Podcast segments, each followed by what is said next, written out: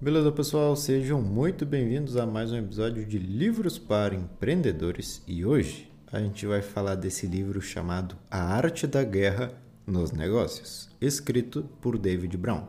O que, que a gente vai aprender aqui nesse resumo? O que eu quero que tu leve daqui? Algumas lições importantes sobre o mundo dos negócios, já que é essencial tu conhecer os dois lados da moeda.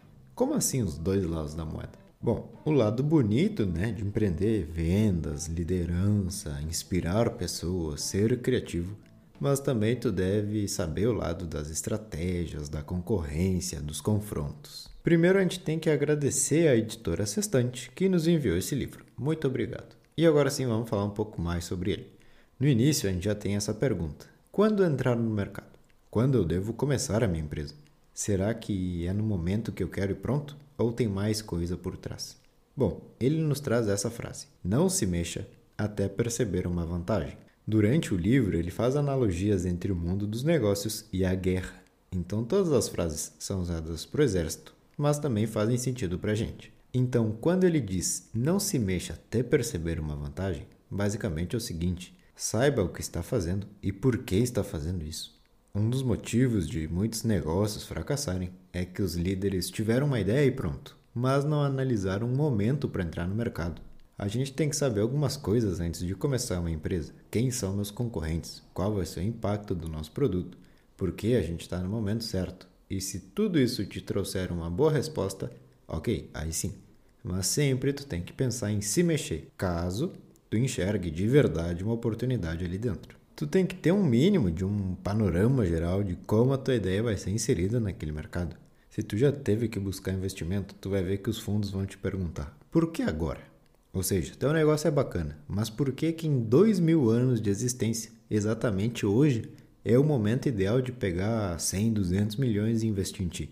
Aí tu já sabe explicar, bom, o mundo está caminhando nessa direção, as empresas que atuam nesse segmento trabalham de forma ABC, mas nós somos diferentes porque a gente oferece D, algo mais fácil e prático para os clientes. O timing do negócio é importante. Tem gente que se preocupa muito na ideia ideal, mas é muito melhor tu prestar atenção no tempo ideal. Então, analisei todo o mercado e acho que o meu impacto vai ser positivo com o time certo. Beleza, aí sim, o principal a gente já tem. Outra ideia do livro fala sobre a questão de ser o primeiro. Sun Tzu, que escreveu A Arte da Guerra, disse o seguinte: tenha como objetivo a vitória não longas campanhas. Ou seja, eu quero entrar para ganhar, só isso me interessa. Nos negócios, nem sempre devagar e sempre é uma boa ideia.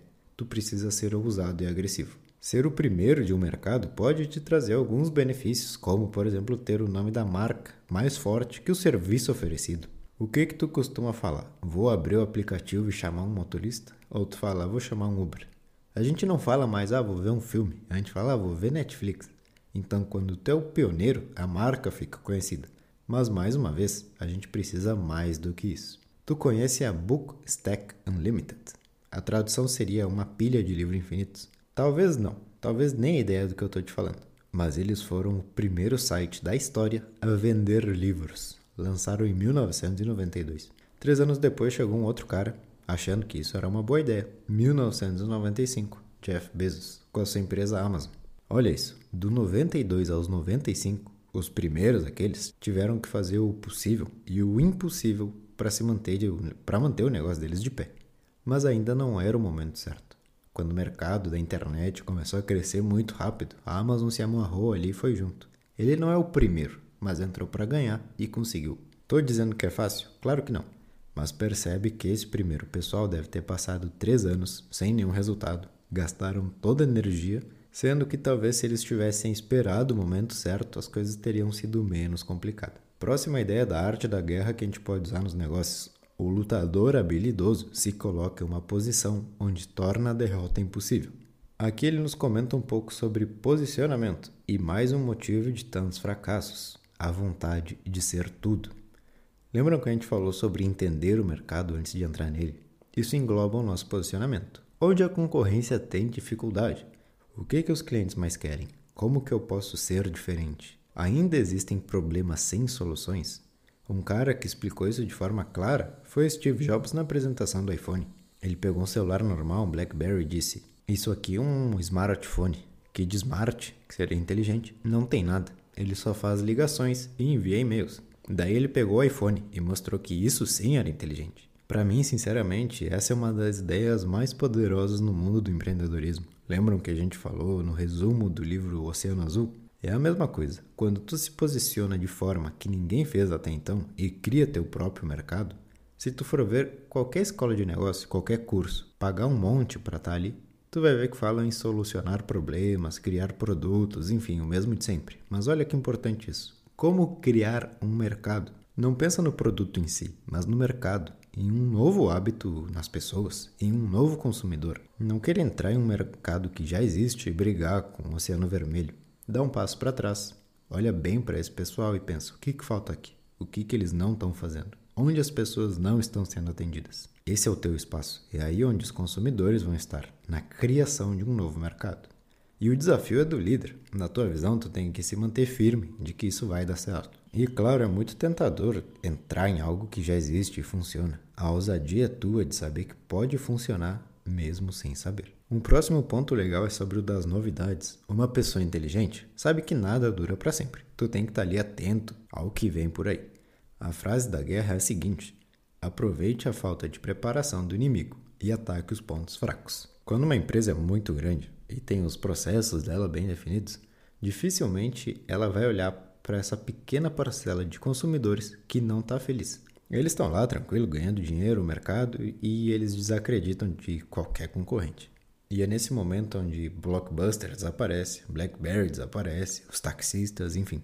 Alguns fracassos podem ocorrer quando existe uma nova onda de consumidores e as empresas não fazem nada para se adaptar a eles. Vamos usar de exemplo as redes sociais. Tu acha que as pessoas até 17, 18 anos estão mais no Facebook ou no TikTok? Por que, que as lojas de roupa estão vendendo roupas para avatares? Nos jogos online, no Instagram, porque é a nova onda dos consumidores. Eu tenho meu avatar lá no Instagram. Fui, fui mudar a roupa dele e vi que tinham muitas marcas, como Prada e essas daí.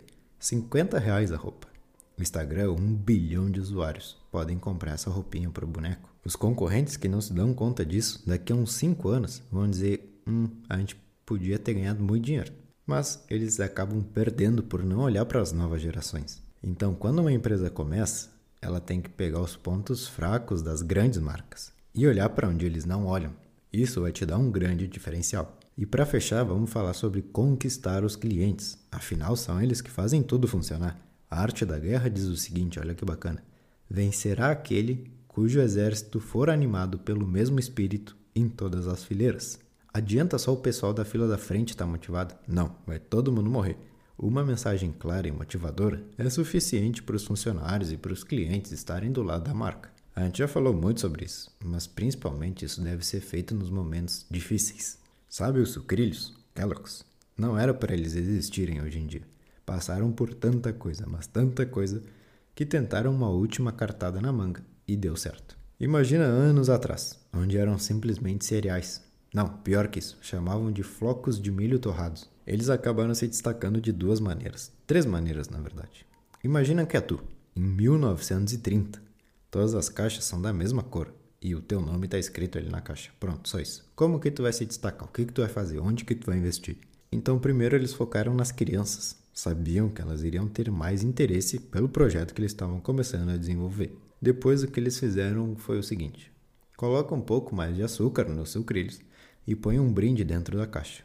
Eles conquistavam o estômago, assim como todos os outros. Mas como conquistar o coração do cliente? E eu fiquei pensando, se a gente pensa nisso hoje, imagina naquela época, como que eles pensavam isso, como que eles faziam isso. Enfim, começaram a colocar carrinhos e essas coisas dentro das caixas. Investiram até menos em marketing porque isso já dava muito do que falar. Ganhar alguma coisa? Como assim ganhar alguma coisa? Isso não era normal.